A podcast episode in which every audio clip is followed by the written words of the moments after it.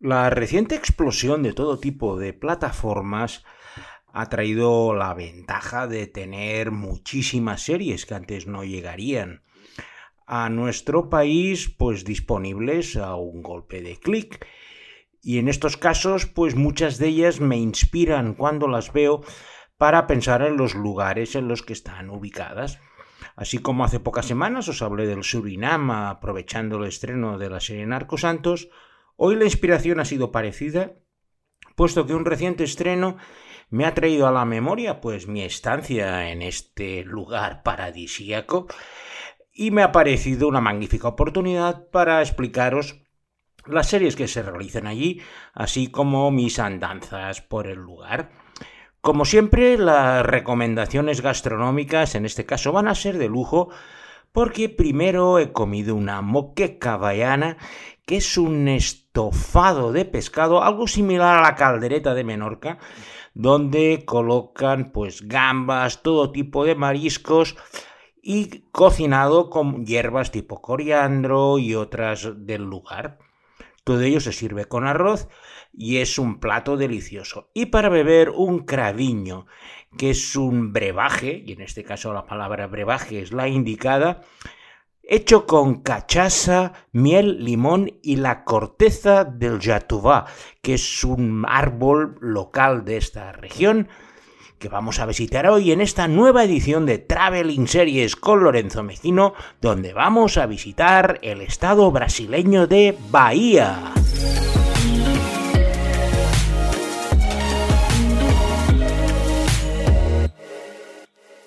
Bahía es uno de los estados más grandes de Brasil, es el cuarto en extensión y su superficie es similar a la de España, aunque solo viven 15 millones de personas.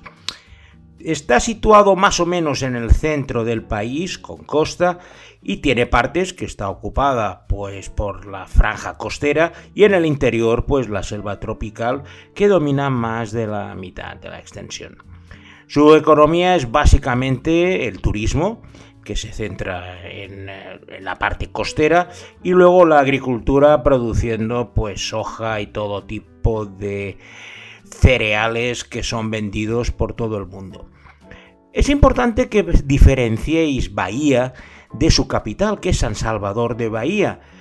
puesto que mucha gente las confunde y no es exactamente lo mismo. San Salvador de Bahía, que es donde vamos a estar casi todo el tiempo, es el nombre de la capital y Bahía es el estado brasileño.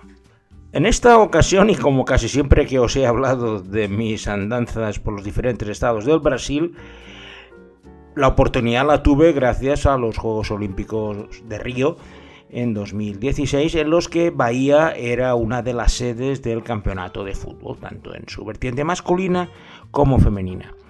Así pues, aunque el fútbol no es el deporte rey de los Juegos Olímpicos, me tocó ir en alguna ocasión a comprobar cómo estaban los preparativos en el estadio de Arena Pontenova, un estadio súper moderno que ya fue sede del Mundial unos cuantos años antes y completamente remodelado, que era una de las sedes de lujo de los Juegos Olímpicos, ya digo, del torneo de fútbol. Como siempre cuando iba a estos lugares, pues me recibían a cuerpo de rey, bajaba en el aeropuerto, ya me venían a buscar, me llevaban al hotel en San Salvador de Bahía y allí empezaban un poco a enseñarme la ciudad. Lo cierto es que San Salvador es un lugar precioso. Fue el primer lugar colonizado en Brasil, allá por el siglo XVI, por los portugueses, y en su momento fue la puerta de casi todos los esclavos negros que trajeron de África para empezar a trabajar en las plantaciones que iban haciendo a medida que iban quemando la selva amazónica para tener lugares para poder plantar los productos. San Salvador de Bahía fue la capital de Brasil durante los primeros siglos de colonización portuguesa y eso se ve paseando por el casco antiguo, que es indudablemente uno de los más bonitos de toda América del Sur por, esa, por ese bagaje histórico y además al ser portugués se diferencia bastante de lo que serían las ciudades coloniales españolas de la misma época y eso le proporciona un carácter muy diferente. Es un verdadero placer pasear por el centro histórico de Bahía porque está lleno de iglesias, catedrales, calles empedradas Y lo cierto es que te retrotrae a varios siglos antes cuando estaban por allí vagando pues los marinos portugueses en cada esquina y los esclavos que eran traídos a la fuerza desde África. Y antes de empezar nuestro recorrido más pormenorizado por el centro de San Salvador de Bahía, vamos a hablar ya de la primera serie que precisamente está ubicada en este centro histórico de San Salvador de Bahía y que tiene como título Segundo Sol. A doutora Guerra vai conseguir um novo julgamento. Ela conseguiu a revisão de sentença. A gente já tem elementos suficientes para abrir o processo de novo. Segundo Sol es una historia que está ambientada en San Salvador de Bahía en 1999 y en el distrito histórico de Santo Antonio. Allí vive la familia Falcao, Beto, uno de los cuatro hijos de los padres, Dodo y Nana, se hizo famoso como cantante de una popular melodía bayana que es el axe. Pero durante tres años ha experimentado un ostracismo que le mantiene muy amargado. La familia se gana la vida con un bar de cangrejos en la misma casa donde viven, pero corre el riesgo de perder su hogar debido a la mala gestión de la carrera de Beto que amenaza con arruinar a toda la familia. Para ayudar a pagar parte de la deuda, Beto acepta actuar en una isla, pero cuando el avión se estrella en el mar y se le cree muerto, sus ventas empiezan a dispararse. El problema surge cuando aparece Beto y al final su familia le convenza de que siga muerto porque es la manera de poder saldar sus deudas. Este es el inicio. Luego, posteriormente, como en toda telenovela brasileña, la cosa se empieza a complicar, pero sobre todo lo que nos interesa es que está grabada en el barrio histórico de San Salvador de Bahía y en las playas próximas y es como una postal turística de todo lo que sucede en la capital del estado de Bahía. Fue una telenovela de Globo que tuvo un enorme éxito y duró casi 130 capítulos donde, pues bueno, como en todos estos culebrones, pasa absolutamente de todo. A partir de esta premisa inicial empiezan a salir personajes secundarios, terciarios e incluso cuaternarios para ir rellenando todas las horas, eso sí, rodada y con todas las localizaciones en Bahía. San Salvador de Bahía tiene una localización privilegiada con una parte baja, que es donde está el puerto de la ciudad, y una parte alta de la ciudad, situada a casi 85 metros por encima del nivel del mar, y que pues sobrevuela todo el resto de la bahía de San Salvador. La forma de llegar de la parte baja a la parte alta es por unas escaleras y unas calles muy empinadas que si habéis visto imágenes del Carnaval del Salvador recordaréis que bajan por allí todas las comparsas y toda la gente desfilando o el más moderno elevador La Cerda un ascensor que han realizado para salvar ese desnivel de la forma más tranquila. La parte alta de Salvador se denomina Pelourinho, es el barrio más aristocrático y donde se concentran todos los edificios de los siglos XVII y XVIII que os he comentado antes y donde caminar es una verdadera delicia. Te sientas en una terraza, te tomas una cerveza, una sage, cualquier tapa de la zona y te teletransportas pues a tres o cuatro siglos antes, como os he comentado anteriormente. Cada casa, cada edificio de Pelourinho es un museo y un lugar para quedarse extasiado viendo pues las fachadas y en aquellos en que se puede entrar en su interior disfrutar pues de esa arquitectura colonial. Destaca especialmente la iglesia de San Francisco, de estas iglesias recargadas, pero que está en una plaza enorme fue construida en el siglo XVIII y es un estilo así medio barroco, medio un poco lo que encontraron por allí y es realmente de lo más bonito en este pelourinho.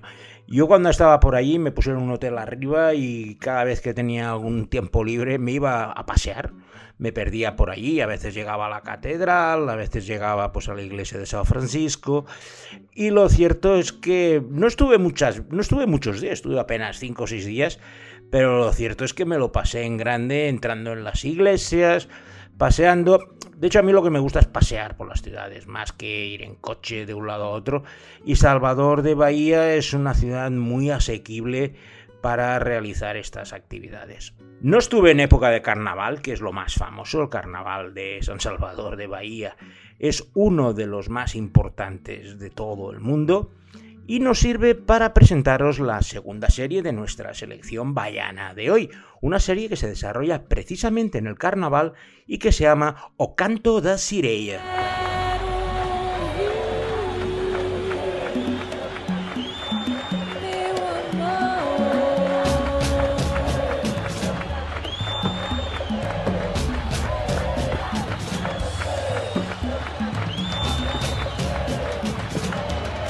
Canto de Sirella, que en castellano podemos traducir por El canto de la sirena, es una miniserie de apenas cuatro capítulos que está basado en un libro del escritor Nelson Mota y que retrata la historia de una popular cantante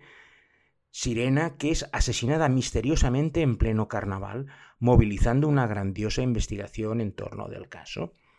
En primer lugar, conocemos a Sirena, una joven y hermosa cantante que está actuando con una banda importante en el corazón de Bahía durante el carnaval. La historia se desarrolla en dos tiempos cronológicos, el anterior a su asesinato, donde vamos conociendo las actividades de Sirena, cómo canta, la gente que la rodea y un poco jugando a quién puede ser el sospechoso. En paralelo tenemos la investigación policial por parte de un detective que intenta descubrir quién fue el asesino de Sirena de la que vamos a conocer su ascensión a la fama en apenas dos años y cómo las malas compañías finalmente acabaron con su vida, aunque el misterio se va a mantener hasta el final. Al estar rodada en Bahía y precisamente utilizando el carnaval es la mejor introducción que podéis tener a esta gran fiesta bayana. Tras haber explorado Pelourinho una tarde que tenía libre, decidí pues coger el, ascensor de la cerda y bajar a la ciudad baja. Allí, esto es el centro comercial, es donde se encuentran los mercados, las principales tiendas, debido a que la estrechez de las calles de la ciudad alta dificulta mucho la circulación de las furgonetas y entregar pues las cosas que necesitan para poder tener el negocio abierto. Por eso un poco han dividido lo que sería la ciudad alta, que es la parte turística, y la ciudad baja, que es donde está pues el mercado modela y todas las tiendas importantes. Una cosa que sí me avisaron al llegar ahí a Bahía era que fuera con cuidado porque sobre todo en Pelourinho, en la zona alta, abundan muchos los ladrones que buscan a los turistas incautos para poder despojarles de sus posesiones. Como tengo una cierta experiencia en el tema, en cuanto veo que el lugar puede tener alguno de estos peligros, dejo siempre el teléfono, las tarjetas, todo en el hotel y salgo pues bastante desarrapado y con un poco en metálico por si me, apetece comprar algo, porque realmente no suelo ir a comprar a los sitios, lo que me gusta es pasear y disfrutar y en este sentido Salvador Vi tres atracos mientras paseaba por la calle, el típico tirón del bolso al turista, luego otra persona que le robaron un reloj, o sea, lo que me dijeron era cierto, pero la verdad es que como soy bastante destartalado, no creo que me vean como un objetivo muy importante en mis incursiones, tanto por la ciudad alta como por la ciudad baja de Bahía. Esto es debido a porque como en muchas ciudades brasileñas el centro sí que está bastante ordenado, pero más allá pues empiezan a haber eh, chabolas y lugares mucho más peligrosos porque básicamente la gente allí sobrevive. Al hacer buen tiempo no necesitan grandes edificios, pero lo cierto es que cuando les llueve se les cala todo porque al final son cuatro planchas de lo que han encontrado y las condiciones son bastante precarias. Recuerdo precisamente que alrededor del estadio de fútbol el, el lugar era como bastante peligroso en este sentido por la pobreza que tenían todas las edificaciones de la zona. Yo les preguntaba, ¿y no habrá problemas? No, porque lo que hicieron fue un cordón de seguridad brutal. De hecho, los encerraron en sus barrios para evitar que pudieran salir y asustar a los posibles visitantes del torneo olímpico de fútbol, que ya os puedo decir que no fueron muchos. Y en uno de estos barrios pobres del extrarradio de San Salvador de Bahía es donde se desarrolla la tercera serie de nuestra selección bayana de hoy, que tiene como título Irmãos Freitas, los hermanos Freitas. Porra! Casa caiu! Porra! Não!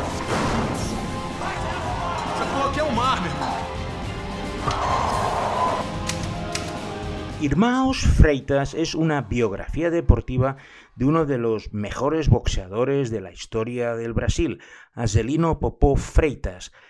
y la relación con su familia en, es, en una humilde, muy humilde chabola del extrarrayo de San Salvador de Bahía. Su situación económica era tan paupérrima que vieron en el boxeo pues una salida para poder ganar algo de dinero. De hecho, el que empezó la tradición fue su hermano Luis, pero pronto Aselino empezó a destacar y bajo la dirección de su padre llegó a ser campeón mundial de boxeo durante muchos años en la categoría de los superplumas, ganando pues mucho dinero y pudiendo sacar a su familia de la miseria. La serie se centra desde los humildes orígenes hasta su primer campeonato del mundo,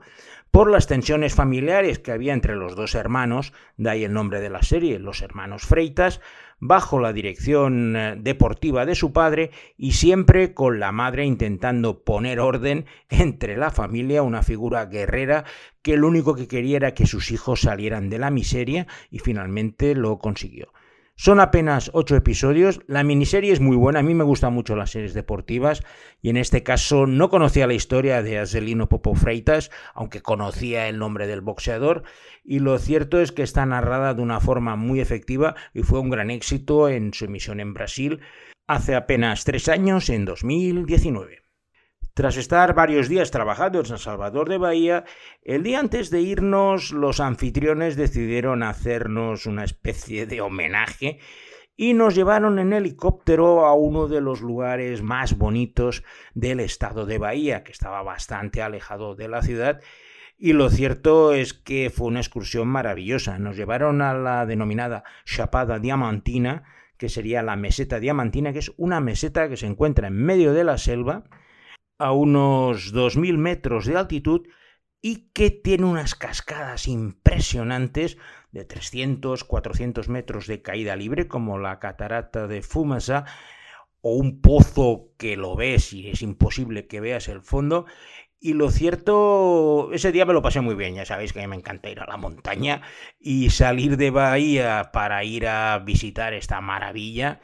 Recuerdo que los que venían conmigo la verdad es que no les hacía mucha ilusión una vez había acabado el trayecto aéreo y se quedaron en un bar allí comiendo al lado del, del helipuerto donde dejamos el helicóptero, pero uno de los anfitriones era una persona que le gustaba mucho el excursionismo y yo me apunté con él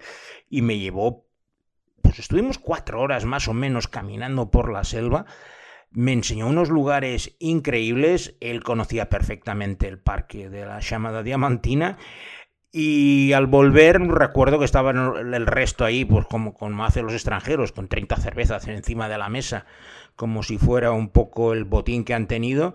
Y yo pues llegué bastante sucio porque bueno, aquello por la selva y fango, se me quedaron mirando y dije, bueno, me lo he pasado en grande y no cambio esto por las 30 cervezas que os habéis tomado, que ahora me las voy a tomar yo, tampoco tenía por qué hacerlo. Y en las inmediaciones de este parque de la Chapada Diamantina es donde tiene lugar la última serie de nuestra selección baiana de hoy. Además es una serie hispano-brasileña que se acaba de estrenar en Netflix y que se llama Santo.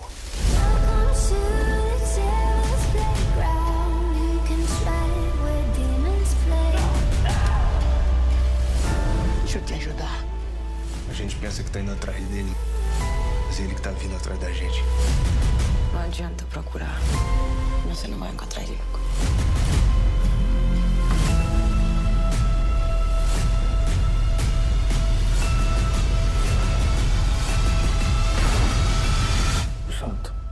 Onde é que ele tá? Você não consegue sentir ele? Santo es una serie policíaca que tiene dos protagonistas, un policía español, Miguel Millán, y un policía brasileño, Ernesto Cardona, que tienen que colaborar y trabajar juntos para atrapar a Santo, un misterioso criminal que nadie conoce, al que nadie ha visto el rostro, pero que es el rey de todas las actividades ilegales que se celebran en San Salvador de Bahía. La serie va saltando desde Madrid a San Salvador de Bahía, para ir viendo las diferentes actividades de este mafioso al que todos quieren conocer, pero nadie lo consigue. Los dos policías responden a los arquetipos de gente que se pelea, antihéroes, pero que al final acaban colaborando. Es una serie repleta de acción que empieza muy bien y luego pues va perdiendo un poquito el fuelle porque ese ritmo inicial y sobre todo los saltos que van dando de Madrid a San Salvador y de vuelta no son eh, no están muy conseguidos pero es una magnífica introducción también a San Salvador de Bahía y en este caso como la tenéis en Netflix os es mucho más sencillo verla. Y con esta serie hispano-brasileña vamos a finalizar nuestro viaje de hoy dando las gracias a Alberto Laya, que hoy, pues bueno, con el portugués lo habrá hecho nada, como decimos en catalán, bufán y fenampollas, que quiere decir soplar y hacer botellas. Y sin nada más, me despido de vosotros hasta la próxima semana, donde tendremos una nueva edición de Traveling Series con Lorenzo Mejía.